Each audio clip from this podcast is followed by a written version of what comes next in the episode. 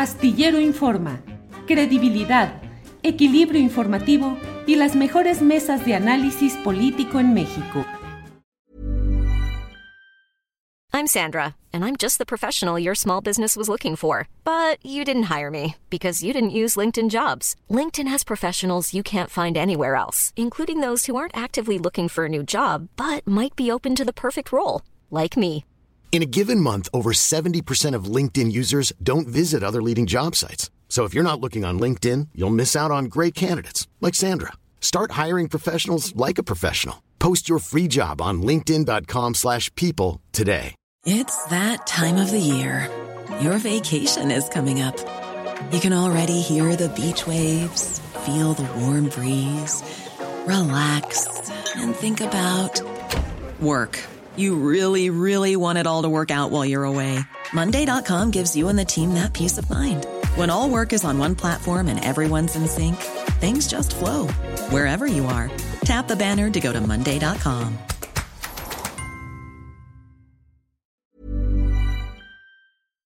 Jorge Armando Rocha, buenas tardes. Estimado Julio, un honor, un placer. Muchas gracias por la invitación. Muy buenas Gracias, tardes. gracias Jorge Armando. Jorge, ¿qué te ha parecido esta develación de este audio? Que bueno, ya habíamos escuchado algunos con la siempre preclara voz del prócer Alito Moreno, eh, hablando de cómo tratar a los periodistas y cómo matarlos de hambre y no sé cuántas cosas, pero ahora, pues lo que devela este audio son negociaciones para entrevistas a modo. ¿Qué reflexiones, qué comentarios tienes sobre este tema, Jorge Armando? Eh, estimado Julio, bueno, primero eh, vemos claramente cómo algunos medios de comunicación, en particular sus dueños, utilizan a los conductores como si fueran eh, fichas en un tablero de ajedrez y eh, sobre todo para ayudar o castigar a los adversarios. Incluso pues tienen un menú, porque esto nos refleja en el caso de Radio Fórmula, para hablar claramente, entendemos que la voz es de Jaime Azcárraga, que es el eh, presidente eh, y dueño de Radio Fórmula, eh, que está con Alejandro Moreno Cárdenas, mejor conocido como Alito, el presidente del PRI, y le dice, bueno, eh, pues eh, cómo los están tratando los míos, ¿no? Eh, estaría ahí eh, en esta conversación eh, Adrián de la Garza, que era el candidato prista al gobierno de Nuevo León, y pues ahí eh, lo que les presenta el dueño de Radio Fórmula es un menú de cómo ayudarlos. Les puedo ayudar a través de esta eh, fila de personalidades, incluso del espectáculo, para los mensajes suaves, los que pudieran penetrar hacia eh, ciertos sectores sociales, pero también tengo a los que podrían aventar eh, los golpes, los chicos malos, eh, cómo los están tratando y también está ideando algunas formas en las cuales podría introducir preguntas a modo en favor de eh, un candidato. Eh, eso por un lado. Digamos que la primera reflexión es claramente cómo se siguen utilizando a estas figuras eh, en materia de comunicación como eh, fichas para lograr propósitos, porque al final del día estamos hablando de medios privados que tienen intereses comerciales, que quieren ganar eh, dinero y que además eh, con- pretenden conquistar, eh, pues de alguna manera, entidades para otros negocios. Eso por un lado. Por el otro, esto se da en tiempos electorales, que sería una segunda reflexión, que en todo caso tendríamos que ver si la propia autoridad, hasta ahora yo no he leído, yo no he visto un tuit del INE, del presidente Lorenzo Córdoba o de consejeros que son muy activos como Ciro Murayama diciendo vamos a abrir una investigación de oficio, que creo que bien se podría dar, eh, porque estamos hablando de un tiempo electoral en donde se supone que hay eh, una restricción para que los candidatos eh, puedan adquirir, cuando menos hay una restricción en, el, en términos de que tienen que avisar lo que están gastando en la campaña. Eh, eh, el INE cuenta eh, mensajes publicitarios en los espectaculares, eh, cuenta inserciones en los periódicos y eso va a- al gasto de campaña. Entonces, estaríamos viendo la posibilidad de que se esté violentando la ley. Eh, insisto, no es lo mismo esta conversación en otro tiempo que no sea electoral, aunque igualmente en términos éticos puede ser muy cuestionable. pero la segunda reflexión es, eh, entonces, ¿hubo rebase de topes de gastos de campaña? Eh, ¿Qué más hizo o deshizo en su caso Alejandro Moreno Cárdenas? Una tercera reflexión para no extenderme tanto en esta eh, primera intervención, estimado Julio, es, al final del día, es interesante cómo los medios tradicionales están perdiendo el control, el poder que tenían antes como hay más diversidad, como hay más canales, como hay eh, las benditas redes sociales, eh, plataformas como esta en la que estamos transmitiendo, pues ya los efectos no son los mismos. Porque si vamos a los resultados, eh, pues pierde el presidente del país en esa entidad en particular y las otras más en donde se presentó. Entonces, la lógica de Alito y de esos periodistas sí es tratar de desde arriba amarrar una elección, ¿no? Eh, con medios eh, que puedan eh, convenir para sus propios intereses.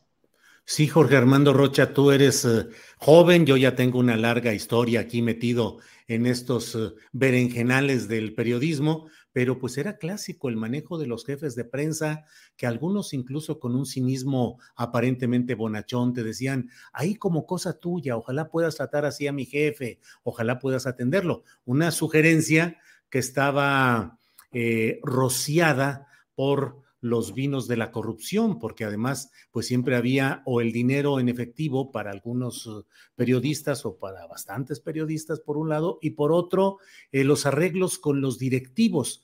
El reportero de a pie sabía que si no atendía el reclamo o la propuesta del jefe de prensa en turno, pues él iba a ir con el jefe de información de redacción, el subdirector o el director, para que se publicara lo que él quería y para que se corriera o se cambiara de fuente a ese reportero incómodo. ¿Crees, Jorge Armando, que las cosas van cambiando o que sigue dándose eh, en el ámbito, sobre todo, de las empresas privadas de comunicación, todavía esa preeminencia de los intereses del dueño en detrimento del auténtico periodismo? One size fits all seems like a good idea for clothes until you try them on. Same goes for healthcare. That's why United Healthcare offers flexible, budget friendly coverage for medical, vision, dental, and more. Learn more at uh1.com. I'm Sandra, and I'm just the professional your small business was looking for. But you didn't hire me because you didn't use LinkedIn jobs. LinkedIn has professionals you can't find anywhere else, including those who aren't actively looking for a new job but might be open to the perfect role, like me. In a given month, over 70% of LinkedIn users don't visit other leading job sites. So if you're not looking on LinkedIn, you'll miss out on great candidates like Sandra. Start hiring professionals like a professional. Post your free job on linkedin.com/people today. Yo creo que sí, se sigue dando, sobre todo porque eh, estamos observando esquemas que conviven, ¿no? Eh, digamos ese periodismo tradicional, en donde claramente eh, hay medios privados que están vinculados a intereses y que sin duda son una fachada de otros eh, negocios eh, y que incluso hay pues, empresas que se juntan y dicen, nos hace falta tener influencia en la política, ¿qué hacemos? Pues pongamos una red a través de, de información, a través de un canal de televisión, pongamos una estación de radio. O sea, esa lógica persiste. El tema es que hoy en día ya tenemos eh, pues más diversidad eh, y en ese sentido, yo diría, y yo eh, sostengo que es más bien por el cambio tecnológico que estamos rompiendo el paradigma, que no es una concesión de nadie, ni del Estado mexicano, ni de estos políticos y jefes o dueños de los medios de comunicación que tienen la vieja lógica. Eh, si fuera por ellos, que persistiera ese oligopolio de la información, porque eh, pues es no solo más fácil para los políticos, sino más conveniente para los dueños, que ellos fueran los que garantizaran la entrada y la salida de la información. Y ahora, con las plataformas, con la diversidad, con Twitter, YouTube, Facebook, y el hecho de que pues ya cualquiera que tenga voluntad y sobre todo, claro, mucho esfuerzo, disciplina y tenacidad, eh, pueda eh, montar su, su, canal y su vía de comunicación y podamos registrar permanentemente ¿no? lo que sucede en las calles, subir videos, opiniones. eso ha permitido mayor diversidad y yo creo que se tiene que apostar a la apertura, a la pluralidad. Además, no todos los medios son iguales, hay diferentes puntos de vista. Yo creo que muchos medios están en su derecho, algunos ser proclives a la izquierda, algunos al conservadurismo, pero que se diga y tendríamos que entrar a mecanismos más de transparencia. Además de que se combate con la apertura, eh, eh, esta lógica, pues con la transparencia. O sea, eh, ¿por qué no estos medios de comunicación tradicionales empiezan a decirnos quiénes los financian?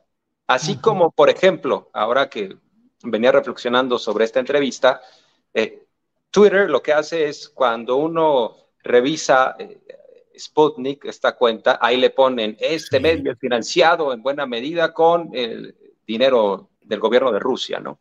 ¿Y por qué los medios privados no nos dicen quiénes son los que están financiando? Porque de algo tienen que vivir y también la realidad, eh, porque no somos ajenos al mundo práctico, hay fuentes de empleo, hay personas, hay familias que viven de, los medios de comunicación, del trabajo que se da. ¿Por qué no nos dicen quiénes los están financiando? ¿Por qué no Fórmula en un momento dado puede transparentar eh, así públicamente en su página o en su cuenta quiénes están eh, metiendo dinero? Mínimo para que sepamos y que no quieran jugar con esta imagen de imparcialidad, que bueno, desde mi punto de vista la imparcialidad no existe en los medios de comunicación, pero ni tampoco en algún otro ámbito de la vida pública, como todos somos sujetos y tenemos afinidades, causas que defendemos, pues no podemos eh, ser algunos entes ahí robotizados, eh, ajenos, ¿no? Eh, nos conmueven cosas, condenamos algunas, dejamos pasar otras,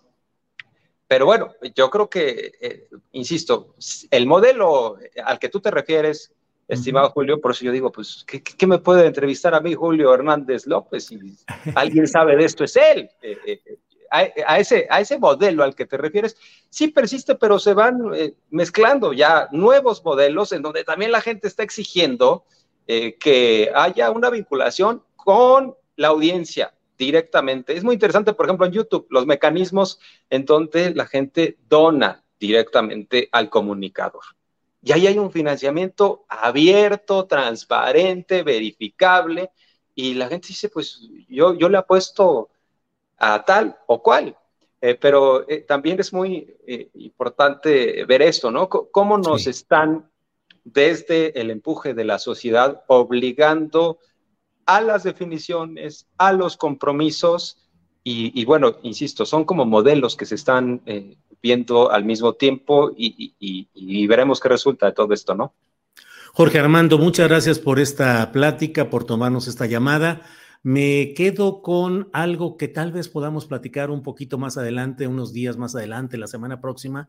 Me gustaría preguntarte cómo ves la evolución de las empresas de los medios de comunicación tradicionales, conservadoras, asociadas a poderes del pasado, pero que me da la impresión de que siguen estructural y financieramente bien pertrechadas y que están prestas a esperar que termine este sexenio para tratar de recuperar camino y por otro lado, qué tanto han podido avanzar y afianzarse las opciones, sobre todo tecnológicas, como dices, eh, que son distintas, que ofrecen algo diferente, pero no sé en la evolución del proceso político que se viene, cómo vaya a darse. Ojalá lo podamos platicar en una próxima entrega y a reserva de lo que desees agregar, pues yo te agradezco el que hayas estado hoy aquí con nosotros, no.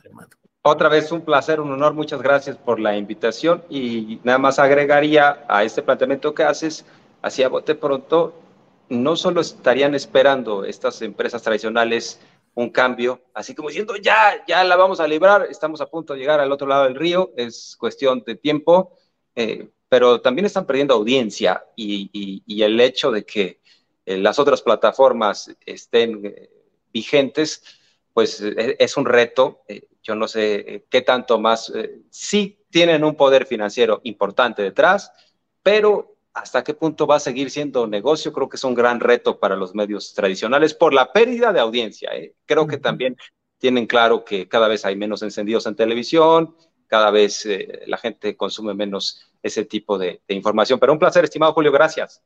Gracias, Jorge Armando. Hasta luego. Gracias, buenas tardes. Hi, I'm Daniel, founder of Pretty Litter. Did you know cats tend to hide symptoms of sickness and pain? I learned this the hard way after losing my cat, Gingy. So I created Pretty Litter, a health monitoring litter that helps detect early signs of illness by changing colors, saving you money and potentially your cat's life. Pretty Litter is veterinarian developed, and it's the easiest way to keep tabs on your fur baby's health right at home. Go to prettylitter.com and use code ACAST for 20% off your first order and a free cat toy. Terms and conditions apply. See site for details. ¿Te preocupas por tu familia? Entonces, ¿por qué darles solo huevos ordinarios cuando pueden disfrutar de lo mejor? Eggland's Best, los únicos huevos con ese delicioso sabor fresco de granja, además de la mejor nutrición, como 6 veces más vitamina D, 10 veces más vitamina E y 25% menos de grasa saturada que los huevos regulares, además de muchos otros nutrientes importantes. Así que, dales los mejores huevos. Eggland's Best, mejor sabor, mejor nutrición, mejores huevos. Para que te enteres del próximo noticiero, suscríbete y dale follow en Apple, Spotify, Amazon Music, Google o donde sea que escuches podcast. Te invitamos a visitar nuestra página julioastillero.com.